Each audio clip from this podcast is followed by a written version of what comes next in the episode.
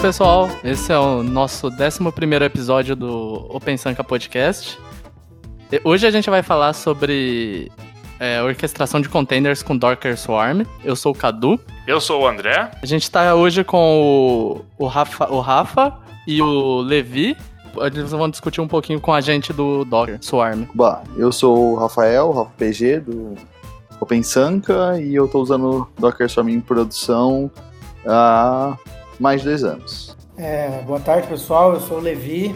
É, uso o Swarm em produção há mais ou menos uns dois anos também.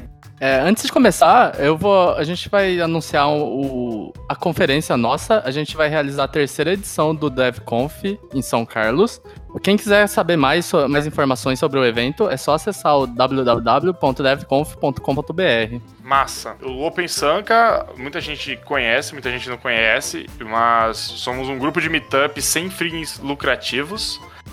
E para promover tudo isso que nós fazemos, como podcast, meetups, o nosso evento, a gente conta com a colaboração da comunidade. E uma das formas de você, se você quiser colaborar, vá no site opensanka.com.br, lá na seção de apoie, temos contas em diversas plataformas como Apoia-se, o Padrim e PicPay Assinaturas, e você pode contribuir com qualquer valor mas quem utilizar um dos planos específicos, como de 15 reais ou 35 reais por mês, vai estar tá ganhando prêmios exclusivos lá. Tem as regras e as condições das plataformas. Só ajudar a gente lá, pessoal.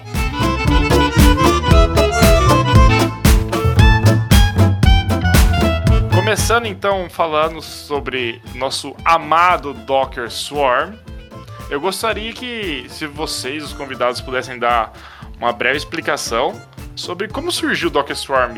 É, bom, o Docker Swarm ele foi introduzido no, no engine do, do Docker a partir da versão 1.12, né, nativamente. É importante frisar que o pessoal confunde muito o Docker Compose é, com o Swarm e tem essa coisa toda de, de diferenciação. Né? O Docker Compose nada mais é que um arquivo para orquestrar a criação de vários containers, um ou mais containers de uma vez, e ele cria isso a nível de um serviço. Já o Swarm é uma ferramenta que orquestra o Docker a nível de cluster, né? Então, quando a gente tem um cluster de Docker Swarm, a gente adiciona hosts Docker e a gente não precisa. O, quem está subindo aplicações do nosso cluster não precisa é, se preocupar se ele vai fazer deploy em máquina A ou B ou C, porque basta o nó estar dentro do cluster que ele já faz todo esse processo, né? Então o Swarm é um orquestrador de containers a nível de cluster e o Compose já é o, o, Compose ele complementa o Swarm, porque a gente usa o Docker Compose para subir as stacks do Docker Swarm. Então, basicamente, o Docker Compose a gente usa local e a mesmo arquivo do Compose eu consigo rodar uma stack no cluster, no Swarm, é isso? É, mais ou menos, porque o, o Docker Compose, é, até a versão 2 dele, a gente rodava ele local, mas a gente não estava rodando a nível de cluster, né? É, quando o, o, Docker, a Docker Inc. introduziu o Docker Swarm é, nativamente junto com o Docker, então você instala o Docker a partir da versão 12, o Swarm já está embutido ali. Então quando você inicia o cluster, ele pede uma versão do Docker Compose, mas é uma versão a partir da versão 3. Então ele foi evoluindo a nível de cluster Swarm a partir da versão 3 para a gente utilizar é, o Compose e, criar as nossas stacks, né? Então o stack ele cria uma stack com vários serviços, né? Ah, bacana uma coisa que é legal falar é que, assim, é, acho que a maioria das pessoas usa com o Docker Swarm com o stack, né, que é você ter essa definição de todos os seus serviços num arquivo só ou em alguns arquivos, mas você pode também criar todos os seus serviços que vão rodar no Swarm separadamente via linha de comando também. Então você pode iniciar um serviço, falar quantas réplicas você vai ter e tudo mais, sem necessariamente depender dessa facilidade, né, que é usar o, o, o arquivo de Compose com, a, com as alterações que ele tem para o Swarm, né? Hum, legal. E o que, que é o Docker, esse, esse serviço? Você poderia explicar para gente o que, que é esse serviço que o Docker, esse conceito de serviço dentro do Swarm? Basicamente, uma, é, quando você cria um serviço, você está criando uma, uma task de uma aplicação e ali dentro desse serviço você embute todas as configurações que você quer aplicar naquele serviço, né? Então a gente é, divide por serviços é, cada aplicação ou dependência de aplicações que a gente estiver usando no nosso container. Então, por exemplo, se eu tenho uma aplicação em Node e eu tenho uma dependência que é um Redis que eu quero subir como container também, eu vou ter uma stack com dois serviços, o serviço do Node em cima e o serviço do, do Redis é, é, posteriormente. Ou seja, eu vou ter dois serviços com configurações diferentes dentro de um mesmo arquivo que é a minha stack. Massa, legal. É, essa parte do, dos serviços é, é um negócio que eu, assim, vou contar um pouco da história de como eu, eu conheci o Swarm, que eu acho que foi um negócio que para mim foi mudou o mundo, né? A gente já tá bem habituado com Swarm, com orquestração, então é um negócio que que pra gente virou meio que dia a dia, mas para quem não tá acostumado e pensa no esquema modelinho de servidor ainda, quando descobre que existe um jeito de você escalar, é, é um negócio é muito é muito louco, né? Tipo, pra gente isso é tipo arroz com feijão, mas é muito louco. Então eu lembro que eu fui num, num meetup do Docker SP e aí o cara mostrou o Swarm na 1.12, assim, logo que saiu. E eu falei, mano, eu consigo ter, tipo, seis containers rodando a minha aplicação só com um comando, assim. E, é, isso eu achei muito louco, né? Que é o, que é o grande lance do, do orquestrador, permitir você escalar de acordo com a sua necessidade, né? É, vocês falaram sobre orquestração. É, vocês podem definir o que, que seria um orquestrador, o que, que, o que, que eles fazem, como que funciona? É, o lance de orquestração é mais ou menos assim. Se você não, se vamos supor que você não tem um orquestrador para rodar os seus containers, né? Então vamos supor que você tenha lá, uh, sei lá, cinco máquinas para rodar containers em produção. É, eles não estando é, dentro de um orquestrador, como Swarm ou Kubernetes, ou qualquer outro que seja, é, você, por exemplo, não tem o benefício de poder colocar cinco máquinas por trás de um load balancer, por exemplo, porque é, eu vou ter que saber onde o meu, meu, o meu container está rodando. É, já com um orquestrador, é, ele possui camadas de serviço por trás dele que ele ajuda é, nessa, nessa abstração. É, então, o, que, que, o que, que permite um orquestrador, por exemplo? Coisas como o Service Mesh, é, Service Discovery, é, ó, o, o, comunicação de um container ao outro, tudo isso está embutido no orquestrador por trás dos, por trás dos panos e você pode, é, com isso, ter o benefício de utilizar é, os containers e escalar automaticamente sem se preocupar onde vai cair um em qual máquina um container que você está escalando agora vai cair, por exemplo. Esse é um dos benefícios. Bacana. É, então, para quem não, é mais leigo, assim, para quem está começando, quem estiver ouvindo, estiver começando na carreira ou não tem muita familiaridade com containers e orquestradores, poderia falar, o Levi Rafa, então, que o orquestrador é um cara que ele está literalmente gerenciando cada container de cada aplicação, ou cada stack, cada serviço dentro do meu cluster. Porque eu vou falar pro, pro orquestrador assim, o orquestrador, tá vendo essa aplicação minha em Python? Eu quero que você mantenha duas instâncias dela rodando toda hora. Se uma morrer, você sobe outra. Basicamente, esse é o, ele é o gestor desses caras, certo? Isso aí. É, e ele cria uma camada para que a sua, sua aplicação não, não precise saber quantas instâncias estão rodando, onde está rodando. Então ela, é, além disso, de manter tudo rodando bonitinho do jeito que você gostaria que tivesse, ele abstrai isso, então todas as instâncias elas são acessíveis através de um nome de serviço só. E aí para quem está consumindo também fica muito mais fácil, porque não precisa se preocupar com nada disso. Então, o meu serviço em si, ele existe um serviço, não importa quantos containers, aonde está rodando, quantas aplicações, quantos servidores de aplicação, não importa. Tem um serviço que precisa estar disponível, é, um, um, tem que estar o mais disponível possível. Aí o orquestrador tem essa, uma das missões dele é essa, tipo, deixar esse serviço acessível e disponível o mais rápido possível. Sim. Exatamente. E o orquestrador ele vai se encarregar de verificar é, se todas as instâncias daquele cluster estão saudáveis e ele vai se encarregar de ter inteligência de é, é, realocar containers é, em outras máquinas quando um dos nós morrer, por exemplo. Então isso é, faz parte de um dos papéis do orquestrador de containers. Legal, bacana.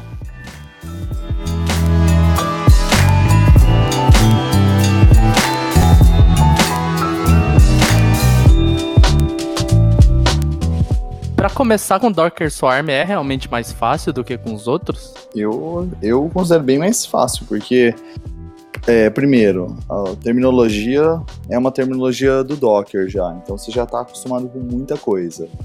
Né? Enquanto o Kubernetes, por exemplo, cria abstrações em cima da, das, da terminologia do Docker e cria uma terminologia toda própria, o, o Docker Swarm, quando você fala de container, ele é container, o que é serviço, é um conjunto de containers. Então, fica bem mais fácil de uma pessoa que já sabe um pouquinho de Docker entender como ele funciona. Acho que esse é o primeiro passo. Segundo, ele tem tudo, uh, ele já tem tudo uma versão default que simplesmente funciona. Às vezes não funciona bem, mas para quem para quem tá querendo brincar, ele já funciona. Então você não precisa se preocupar com driver de rede, não precisa é, pensar em service discovery, service mesh, não, nada disso. Ele já já já tá, já vai fazer isso para você. Então é, é muito mais simples, né? Então você com, com, sei lá, duas, três linhas de comando, você já subiu um cluster com três. Você pega três máquinas, já dá join um cluster,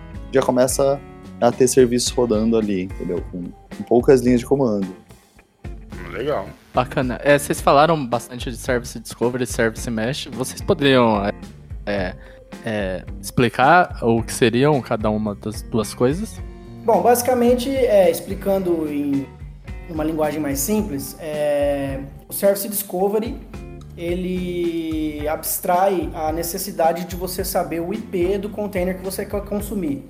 Então, por exemplo, é, vamos supor que você tenha lá no seu cluster um, um container de uma aplicação em, em determinada linguagem e precisa consumir é, um outro container que está nesse mesmo cluster. É, como o container morre e sobe toda hora, é, ele troca o IP, né?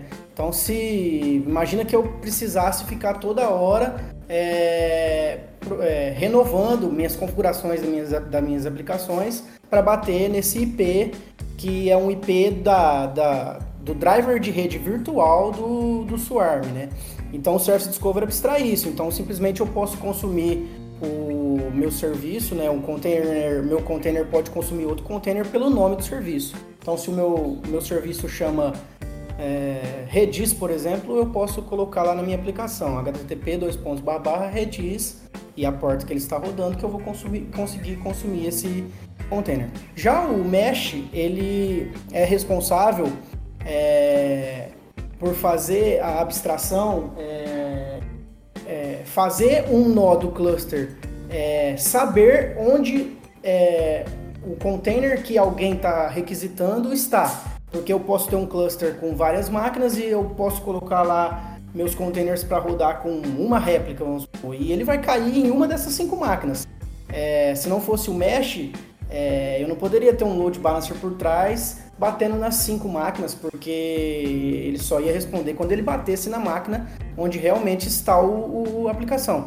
É, graças a, a, a, a, essa abstração que o, que o Mesh faz, em qualquer máquina que você bater do seu cluster, ele vai responder, porque ele bate, ele fala, opa, ele requisitou tal container. Não está aqui nesse nó que eu estou, mas através da rede overlay eu vou procurar em qual nó está esse container. Então ele procura, acha e responde para o requisitante é, da aplicação. Acho, acho que vale a pena é, incluir um pouquinho aqui, né, nesse, complementando o que o Levi falou, que acho que puta, já dá um puta de um overview, é um pouquinho da como que é a arquitetura do Swarm, né? E aí como que ele funciona, assim, como que um deploy funciona, né? Em geral, o Swarm tem você tem manager, um grupo de managers que, é, se não me engano, é 1, 3, 5 ou 7. Se, se, Você lembra certinho, Levi, qual, quantos são managers possíveis? Isso, ele, ele, o Swarm indica você usar números é, ímpares de, de managers por causa do quórum, né, que é a votação. Então, se morre um manager, se você tem números pares, ele não sabe qual que ele elege. É, tendo números ímpares, o quórum sabe qual que ele vai eleger. Exato, ele usa aquele algoritmo Raft lá para fazer o cálculo isso. de quórum e tudo mais. O Raft e aí, consensus, isso. E aí tem os esquemas de quanto você, quantas, é, quantos managers você pode perder de acordo com quantos tem, né? Se você tem é, tipo, um manager, se você perder, o seu swarm já ficou bugado. Se você tem três, você pode perder até um. Se você tem cinco, você pode perder, acho que até dois. Tem... Até dois. E, Exato. E, e, eles não recomendam ir. A, você pode, mas eles não recomendam aumentar muito de 5 porque ele começa a gastar muito, muita infra só para manter o estado. Porque os managers têm que ter o estado de toda a aplicação o tempo todo, né? Então ele fica replicando o estado entre eles. Então, se você tiver muitos managers, eles se ferram porque eles têm que garantir que todos estão atualizados. Então, eles ficam muito tempo trocando mensagem de sync, né? Então, isso é um possível problema, né? Bom, completando. Aí você tem os managers e aí você tem os NOS workers, que são os caras que são mais burrinhos, entre aspas. Eles só vão ter os containers que vão rodar a sua aplicação. O manager pode ter container que vai rodar a sua aplicação, embora não seja recomendado. E mas os workers vão estar com a carga pesada. E aí, no seu manager, vai ter uma série de outros containers que rodam que servem para fins da estrutura do Swarm funcionar bonitinho. Então, quando alguma coisa vai acontecer, é, é, isso vai passar sempre por um manager que ele vai ajudar a resolver o que tem que ser feito, né? Porque o seu container lá ele é mais ele é mais simples, né? Então ele só sabe meio que perguntar para o manager como fazer aquilo, né? E aí para todo esse tipo de coisa tem o, o Service Mesh e o Service Discover, entre outras camadas que, que são feitas, né? É bacana, legal a explicação de vocês aí. Quer complementar aí no gato? Alguma coisa? É, basicamente é isso mesmo, né? É, se estou enganado, managers fazem snapshot do estado do cluster uma a, a cada hora, né? É, então, de hora em hora, ele faz esse snapshot, snapshot do, do cluster e salva o estado que o cluster está, é, até para se recuperar de uma eventual. É, algum desastre, eventual né? desastre, isso, exatamente. Massa. Eu não sabia disso, massa. Legal, bastante legal Bacana. mesmo.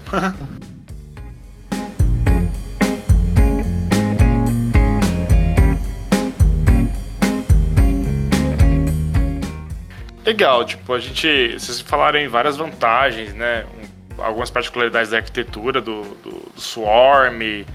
É, quão difícil é pedir ou quão difícil é fazer com que empresas mais tradicionais né, é, consigam adotar uma tecnologia de containers na sua stack tecnológica, porque ó, vocês é, trabalham em startups, não, não, sei se o Levi ainda trabalha, é, o Rafa eu sei que trabalha em startup, e teoricamente é um ambiente um pouco mais propício para experimentar novas tecnologias e tudo mais. É, mas qual que conselho você dá para alguém que às vezes quer experimentar isso numa empresa um pouco mais tradicional ou até mesmo uma startup, ele não tem muita experiência? Cara, esse lance de, de, de, empresas tradicionais, o legal disso que você comentou é que as empresas hoje elas estão é, sentindo essa necessidade é, do Docker, de Docker, Swarm, Kubernetes, não pelo que eles são, mas pelos problemas que, a gente, que as pessoas têm em ambientes mais tradicionais, onde não, não tem é, isolamento, né? Um dos principais benefícios de você se usar Docker é o isolamento, né? Então você imagina hoje num ambiente tradicional que tem lá o servidor, é, principalmente servidores de dev, onde todo mundo entra, aí alguém instala um driver de conexão com o banco, o outro vai lá e instala outro, aí um conflita com o outro e dá aquela coisa e vira aquele problema, né? Então assim, é, sem saber é, de fato o que é um orquestrador de container, as empresas tradicionais elas estão sentindo essa necessidade né, de isolamento de aplicações, é, aproveitamento de hardware e isolamento de aplicações, né? Então, assim, fora outros benefícios que um, que um, um, um orquestrador de containers pode oferecer, né? Uma maior facilidade é, para você automatizar deploys, enfim, uma série de coisas, né? Então, eu acho que o lance de você conseguir é, provar para a empresa que você que o, utilizar um orquestrador de containers em produção é algo é, vantajoso para ela, é você simplesmente pegando e fazendo, né? Então, assim, na empresa onde eu estou hoje é uma empresa mais tradicional, é, não, não tem como eu chegar para a galera que está lá, está acostumada lá com é, C Sharp, linguagens mais antigas, né? C Sharp, o standard, né? Então não tem como lá eu chegar e falar, ó, oh, gente, esse aqui é o Docker e é bem melhor que o que vocês usam, né? Eles vão olhar para minha cara e vai falar, tá, mas e aí, né? Então assim, eu tenho que mostrar isso na prática, né? Então, é uma experiência que eu tive foi surgir uma oportunidade de fazer uma API simples lá, e aí eu fiz essa API em Node, e aí eu consegui fazer deploy dessa API num servidor, num cluster de Swarm que eu, que eu implantei, e aí eu consigo mostrar um pipeline rodando e aquilo lá é, fazendo alguns testes e fazendo deploy e, printando no Slack toda essa, essa coisa aí. Então, assim, a única maneira de você convencer é você pegar é, um exemplo, é, pegar algo, uma necessidade real e fazer aquilo, mostrar para eles que aquilo é, é vantajoso na prática. É, não tem outra maneira de você conseguir convencê-los só na teoria. Legal. É, acho que eu concordo, assim, concordo bastante com o que o Levi falou. E o negócio mais legal é da, da, experiência dele, né? Que é esse lance de, ah, você não vai conseguir convencer um cara, uma galera que sempre fez do mesmo jeito a simplesmente mudar, né? Quando você chega, chega e mostra um case assim, aí o negócio começa a ficar, né? A história é outra, né? Que a pessoa fala, pô, mas você conseguiu colocar em produção assim, com essa facilidade, né? Então já, já gera um, um espanto, né, da galera. Saquei, entendi. Bom, então resumindo, é, a pessoa tem que demonstrar talvez um pouco mais de conhecimento, é, saber certinho como falar, conhecer as vantagens, né? E, e expor esses benefícios, né, em, em prol do produto que eles estiverem trabalhando, em prol dos serviços, né?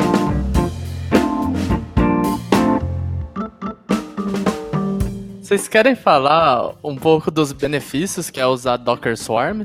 Aí depois vocês estão à vontade para xingar. É tipo a mãe dando comida, né? Fala, se você comer tudo, eu vou te deixar comer sobremesa, né?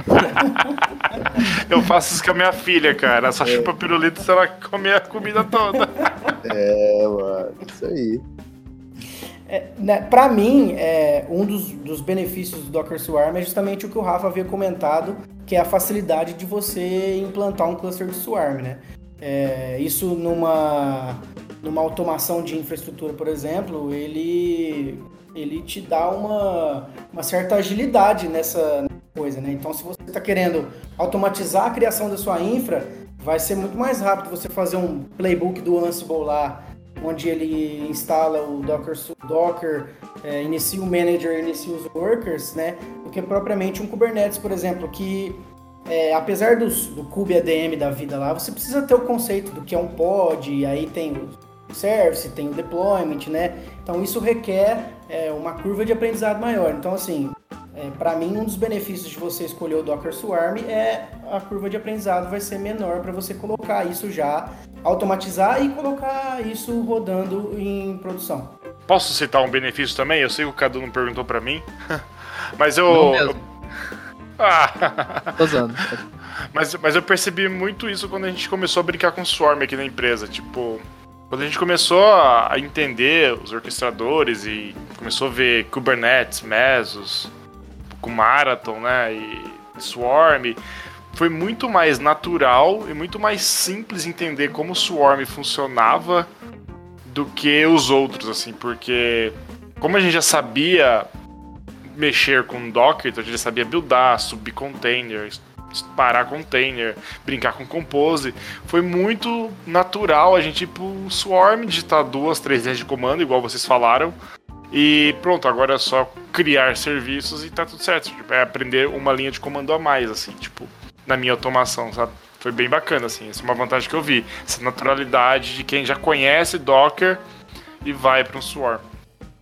É, é, entrando nisso aí, para no, no, meu caso, que é startup muito pequena, é, tudo isso que o Levi falou se aplica muito bem pelo fato de que a gente lá tem poucas, poucas pessoas, né? Então, todo o tempo que eu gastar a mais configurando um cluster, eu poderia estar tá entregando uma feature que potencialmente está melhorando o faturamento da empresa, entendeu?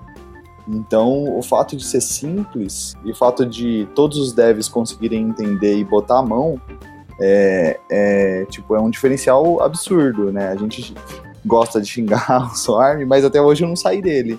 Há dois anos, né? Então, assim, com certeza, eu, hoje eu ainda olho esses benefícios como maiores do que as desvantagens que ele tem. E eu acho que essa simplicidade é uma coisa que eu gostaria muito de ver outros orquestradores que trouxessem esse, esse lance de simplesmente funcionar só de você já instalar para o dia que, que eu não puder mais usar Swarm eu conseguir migrar para uma solução desse tipo. Agora sim. Dan, dan, dan, dan. E os problemas? É, é para acabar às 8h30 mesmo? Bom, o Docker Swarm é uma ferramenta é vamos dizer assim, hoje ela está com uma numa versão estável, né? Eu, se eu não estou enganado, é tá na, a última é a 1809, é isso, Rafa? Cara, eu não sei porque eu travei minha versão lá, não tem atualizado. Desde uma que parou de dar problema, entendeu? Hoje eu uso a, a 1806, eu acho, mas acho que já tem a 1809. Falando assim a nível de arquitetura, é, isso eu tenho na minha cabeça fácil porque eu fiz algumas pesquisas para tentar entender o que acontecia. Então, vamos supor, o Docker Swarm, dentre os vários problemas, né? Ele faz muitas eleições frequentes. Aquele lance que a gente comentou dele fazer o snapshot de uma em uma hora do estado do cluster, é o heartbeat, né, que o pessoal fala. Isso é bom, mas é ruim. Então, por quê? Porque ele fica de uma em uma hora fazendo, checando todos os nós do cluster para identificar a saúde do cluster. É, porém, o Docker Swarm ele é extremamente sensível. Então, se ele checa um dos nós e nessa, nessa checagem ele perde um pacote, que seja, poucos pacotes, ele já vai e já marca o nó como down e isso ele começa a se reorganizar todo e isso acaba fundando o cluster inteiro, porque ele precisa é, mandar mensagem para todos os nós para se reorganizar, pegar os nós que estão naquele container que ele marcou como DAO e que teoricamente está DAO para ele é, e passar aqueles containers que estão para outros lugares, atualizar as entradas de DNS, enfim. Nossa, então ele não para, se tipo, se eu tenho, se já um cluster, sei lá, com um parque um pouco maior de máquinas, não sei, estou pensando aqui 200, 300 máquinas, ele, ele nunca vai parar de fazer isso, tipo. Exatamente. É... Quanto mais máquinas você tiver no seu cluster Swarm, mais complexidade você vai, você vai adicionar justamente por causa dessa, desse tipo de arquitetura que ele implanta. Né? Outra coisa que eu já percebi que é bom e é ruim é o fato do Service Discovery que a gente comentou. É o DNS, que ele vai e resolve o IP de um container para o um nome do serviço. Isso é bom, porque você vai lá e fala ah, quem que é o serviço X puf, ele já devolve o IP e isso é uma latência muito mínima. Porém, o que, que acontece? Se por um acaso naquela máquina específica, como ele sobe uma, é, um serviço de DNS por nó, é, se por, por um acaso o container que está numa determinada máquina requisita outro container e dá problema naquele nó que ele está, você vai perguntar ao, ao serviço de DNS quem é o qual o IP do container do serviço tal. Ele não vai responder e aí vai ficar aquela coisa, sua aplicação vai falhar e você vai ficar lá pro é, falar, pô, mas será que meu, meu serviço está fora? Será que está caindo? Aí vai ter que ativar trace aí e, e, e o cambal de bico. E isso é ruim, é, um, é, é uma coisa que é, acaba atrapalhando o dia a dia de quem administra isso, porque você vai ficar maluco tentando procurar e entender o que está acontecendo no seu cluster, né? Então, assim, é, é, esse é um, um outro ponto que eu, que eu também acho é, um pouco sensível no, no, no Swarm, né? Como eu falei, para mim ele é, ele é muito sensível. Assim, é, esse tipo de, de, de, coisa que ele faz acaba favorecendo é, o, o, o, seu cluster é, ficar zoado e você ficar lá tentando entender o que está acontecendo, né? Isso que o Lugato falou, cara, faz, é, é, faz muito sentido. Ele é muito sensível. Se tá tudo bem, funciona e é lindo. Mas aí, às vezes, uma chacoalhada e ele vai para um estado que você não sabe o que aconteceu e não sabe como reverter, né?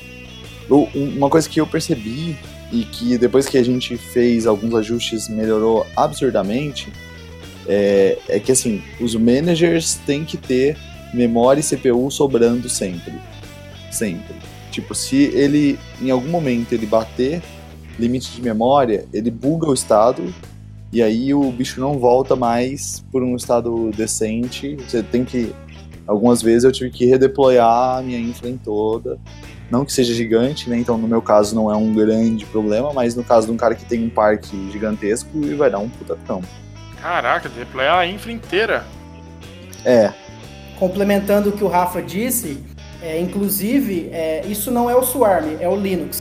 É, se o meu, o meu container atinge 100% de memória, o, o, Linux mata o meu container por out of memory, é, porque ele entende que aquilo está tá onerando o cluster, né?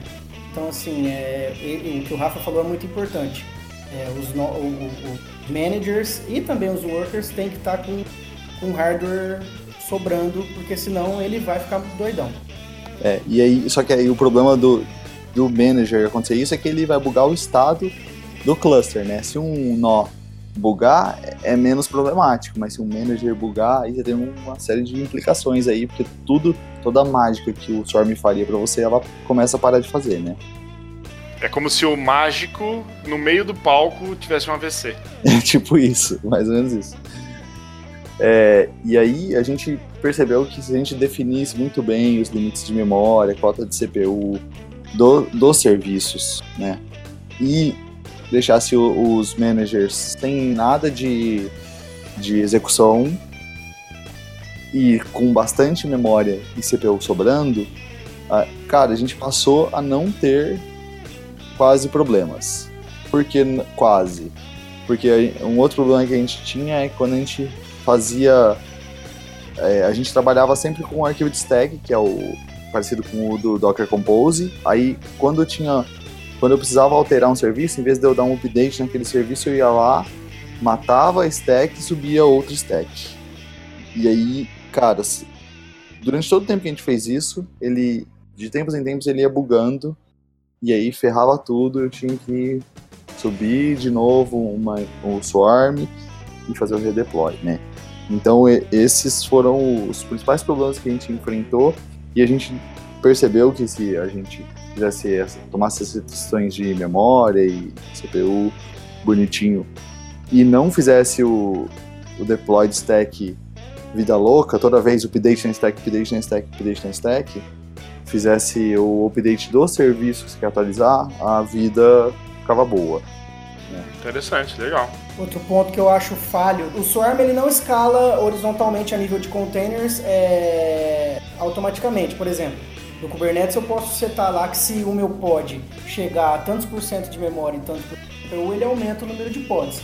O Swarm isso não é possível nativamente. O que dá para fazer, que é o máximo, que até onde eu sei, se o Rafa souber outra coisa ele já me fala, é você setar uma constraint no seu Compose, você falando que ele é um modo global cada nó que nascer novo no seu cluster, ele vai subir aquele container.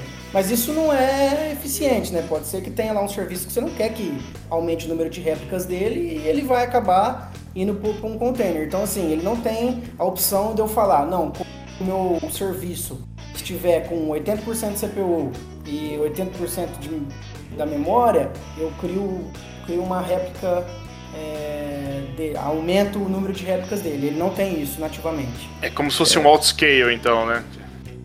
Um outscale horizontal. Então não tem como eu só fazer tipo um autoscale de gerar uma máquina, é, juntar ela no cluster e ele não vai funcionar magicamente? Essa parte tem. Ah, tá. É, o global, né? Né, Rafa? Sim. Você tá o modo global. É. Isso. É, tipo, se, mas se você fizer o join da máquina, ela já fica disponível para você fazer é, ter containers lá, né? É mas os serviços não vão escalar só porque não. tem um, um, cluster novo, um, um nó novo no cluster. Ah, entendi. É, tem. O que eu já vi a galera fazendo é usar o InfraKit do Docker, que eu nem sei que estado tá isso, se existe ainda, se tem manutenção, mas como um container dentro da infra. E aí, o que os caras fazem? Eles fazem uma configuração que ele, o InfraKit, vai ficar vendo o estado dos containers e ele vai dando comandos para o Swarm para fazer o, um autoscale, ou você pode também usar uns, não lembro se era plugins ou se era clients, enfim, do, do InfraKit, para você criar novas máquinas e adicionar no, no seu parque para você fazer isso. Aí é um segundo orquestrador na sua infraestrutura. Não, não, não é um orquestrador. Ah. Ele é um, ele é um cara voltado para você gerenciar tipo máquinas e e, e thresholds, digamos assim, vai. Ah, tá, entendi. Serviço auxiliar, né, mas que não é nativo. Isso. E só eu, eu cheguei a tentar usar ele uma época e ele é ele não, assim, eu usei pouco, né? Não é trivial. não era trivial. Deu uma, eu apanhei bastante. Ele fazia, mas ele era meio lento. Eu não sei se a máquina que eu tava usando também não era boa o suficiente. Tem, aí tem vários. Não tive uma boa experiência. Eu vi na internet a pessoal fazer esse tipo de instrumentação automatizada, mas na mão também, assim. Então o cara ficava monitorando o serviço. Por exemplo, ah, ele sabe que, sei lá, tem. O serviço dele tá respondendo com tanto com tantos milissegundos. Aumentou um pouquinho a latência, a esse essa monitoração que também é externa de terceiros dava um comando pro Swarm dar um scale 1 num cara, por exemplo. Mas, tipo, não necessariamente era tão eficaz, entendeu? Mas aí você vai ter um puta trampo, né? De... É, todo, toda uma automatização feita na mão, tudo mais, mas. É, mas alguém... uma solução que já tem isso pronto, né? É, tipo, sim, concordo. Uma coisa que eu sinto muita falta, e com certeza o Rafa também já passou por isso, é que o Compose na versão 2 dele, ele tinha um parâmetro chamado, chamado Depends On. E eu conseguia, por exemplo, setar que um serviço meu dependia de outro subir primeiro, para ele subir. Então, por exemplo, se eu tenho lá é, dois, dois serviços na minha stack, né? Um serviço de uma determinada linguagem e um outro serviço é, que checa. Por exemplo, eu vou dar um exemplo que eu já passei na prática, o RaptMQ. Eu tenho um cluster de RaptMQ e, e eu precisava, um dos nós do meu, todos os nós do meu RaptMQ, é, eles precisavam é, que o, manager desse, desse cluster de RaptMQ subisse primeiro. Então eu precisava que subisse um, que era o manager antes, rodasse um script e os outros primeiro. Esse parâmetro depends on no, no, no, na versão 2 do Compose, ele funcionava. A partir da versão 3 não, não tem mais, então assim, o que, é, o, que é, o que o pessoal faz é usar alguma coisa, algum script em shell, wait for it, por exemplo, que, que é um dos scripts prontos que tem lá. Basicamente ele fica o quê? Ah, é, eu vou colocar o wait for it no meu serviço que eu, que eu preciso é, que eu tenho algum tipo de dependência. Aí ele vai ficar dando um check lá de tempos em tempos, ah, a hora que subiu, aí eu starto o meu, entendeu? Mas é algo assim, é um trabalho a mais pra gente fazer e uma coisa que realmente não tem mais aí no, nessa versão 3 do, do Compose. Caramba, uma feature tão boa! Então. O Swarm já começou direto na 3, né, do, do Compose, né? Então eu acho que nunca teve no Swarm, provavelmente dito, certo? Voltou. Isso, é. Não, nunca, nunca teve. É, a partir do. Quando a gente começou a utilizar o Docker Stack, né? Que é Uhum. E aí ele exige a versão 3, a gente nunca mais teve esse benefício aí. E isso para mim é uma coisa ruim. É bem ruim mesmo também. Concordo com você, cara. Então uma dica é se puderem usar uma stack por serviço é melhor. Mais boa, fácil. Boa. Eu, eu hoje eu não uso uma stack por serviço, eu uso uma stack para tudo. Mas eu já vi muita gente falando muito bem desse, desse esquema de stack por serviço, né? Tipo... É, é, um lance que eu já passei, tendo vários serviços numa stack, é que, por exemplo, é, vamos supor que eu tenha 10 serviços na mesma stack. E quando eu faço deploy disso, é, e a, a, primeira vez, por exemplo, imagina que os 10 estão tentando fazer deploy ao mesmo tempo. Isso onera demais a, a, a o cluster em si, porque os 10 estão demandando processamento e, e, memória ao mesmo tempo. Aí o que, que acontecia? Enquanto é, um já tinha terminado de subir, o outro estava é, tentando subir, aí o outro que já tinha subido morria, porque a, a capacidade computacional dos nós estava degradada, porque os 10 estavam fazendo requisição ao mesmo tempo. Então, assim, isso foi uma coisa que pegou pra gente, porque em uma das empresas que eu trabalhei, a gente colocou isso em produção e aí quando fazia deploy disso era um caos, porque a gente precisava ficar monitorando. Falei, agora, será que eu vou fazer deploy? Eu preciso atualizar só o serviço A. Será que o B e o C não vai morrer à toa? Então assim, virava uma anarquia. Aí foi que a gente decidiu, falou, não, vamos colocar uma stack pro serviço mesmo e ser feliz que é mais fácil.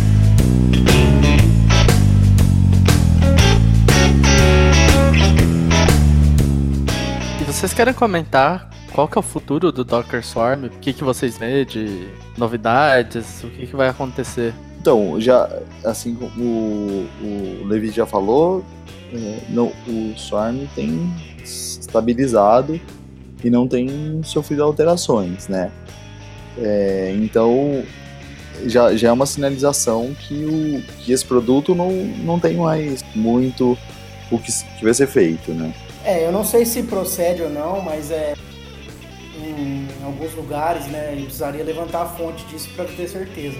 Mas é algumas pessoas que foram na DockerCon, acho que do ano passado, é, os próprios engenheiros da Docker estavam recomendando que os novos projetos que essa pessoa usasse já colocasse no Kubernetes, porque o Docker Swarm, é, não que ele vá morrer, mas ele vai parar de ter assim é, evolução, grandes evoluções, né? Talvez ele, daqui, sei lá, um ano, dois anos, três anos, ele pare de ter novas versões com muitas mudanças e comece a ter só é, pets de segurança e outras coisas, né? Até porque a própria Docker Inc., né, que é a empresa que está por trás aí do Swarm, ela já adotou o Kubernetes até no, no, vamos, no, no background deles lá, né? Isso virou até notícia. Então, assim...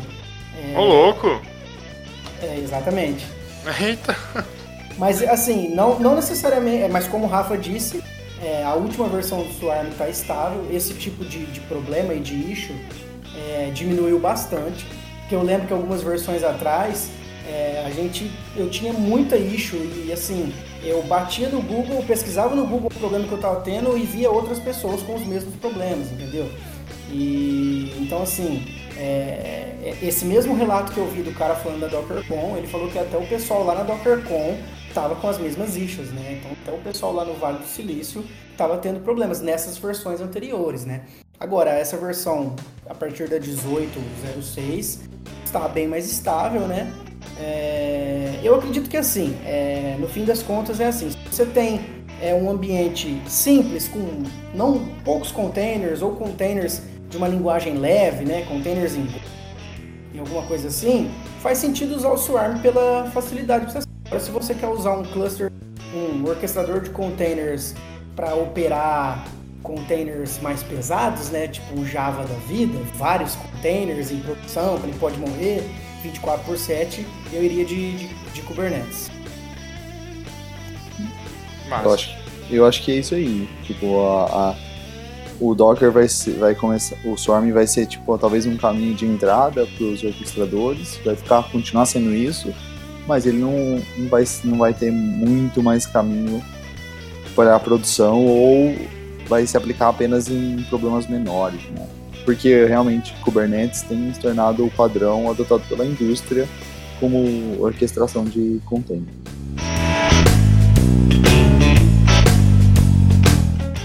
Ah, legal. Legal saber, ouvir de vocês, né? Vocês trabalham com isso na prática há um tempo já, né? A experiência de vocês.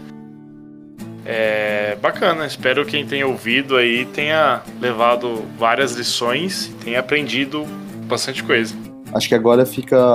A gente devia fazer uma, um Cube Swarm, que vai ser trazer as facilidades de se montar um cluster com Swarm, só que operando com Kubernetes embaixo. É, fica a dica de projeto open source. Certeza que tem. Alguém já tentou fazer alguma CLI que é os comandos do Swarm para instrumentar algo no Kubernetes. Certeza. Eu usaria. Daqui a algum tempo a gente vai estar fazendo podcast como eu migrei o Swarm para o Kubernetes em função. Olha aí, fica, fica a dica, dica né? Assim que alguém migrar, vamos fazer um podcast. Posso convidar vocês daqui a três meses? Ô, louco. É o tempo que eu vou levar para entender deployment, pod, é. réplica set. Aí, Ingress, aí você me explica, ai, por meu Deus, Ingress Controller, Ingress Controller, meu Deus. Foi um prazer falar com vocês, galera. É, Levi, Rafa, valeu mesmo. Vocês querem deixar aí um último, um último comentário, um contato, falar um pouco mais de onde vocês trabalham, com que vocês trabalham? É, eu eu tô no, hoje eu sou CTO no Casa Café, que é uma startup bem pequena de contratação de profissionais domésticos, né? E tô aí nessa briga de Docker Swarm também já há um tempo. Quem quiser me achar, eu também sou da organização do OpenSanka, estou então no Slack do OpenSanka, nos meetups do OpenSanka. É só aparecer e trocar uma ideia. Bom, galera, obrigado aí pela oportunidade, foi muito bacana a nossa conversa. É, atualmente eu trabalho numa grande empresa de saúde, né? E como o buzzword aí que, a, que os empresários gostam, né? Eu tô meio que aí trabalhando na transformação digital da empresa, né? Então tem sido um desafio bacana e se alguém quiser meu contato no LinkedIn é Levi Lugato, né? E eu também estou no lá, de vez em quando dando um espetáculo lá e a gente troca ideia aí. Massa, a gente vai deixar o contato, o LinkedIn de vocês, Twitter, se vocês puderem passar depois, a gente vai deixar no post do, do, do podcast. Fechou. Fechou? Fechou? Valeu, galera. Pessoal. Um abraço, hein? Abraço. Um abraço. Valeu. Falou.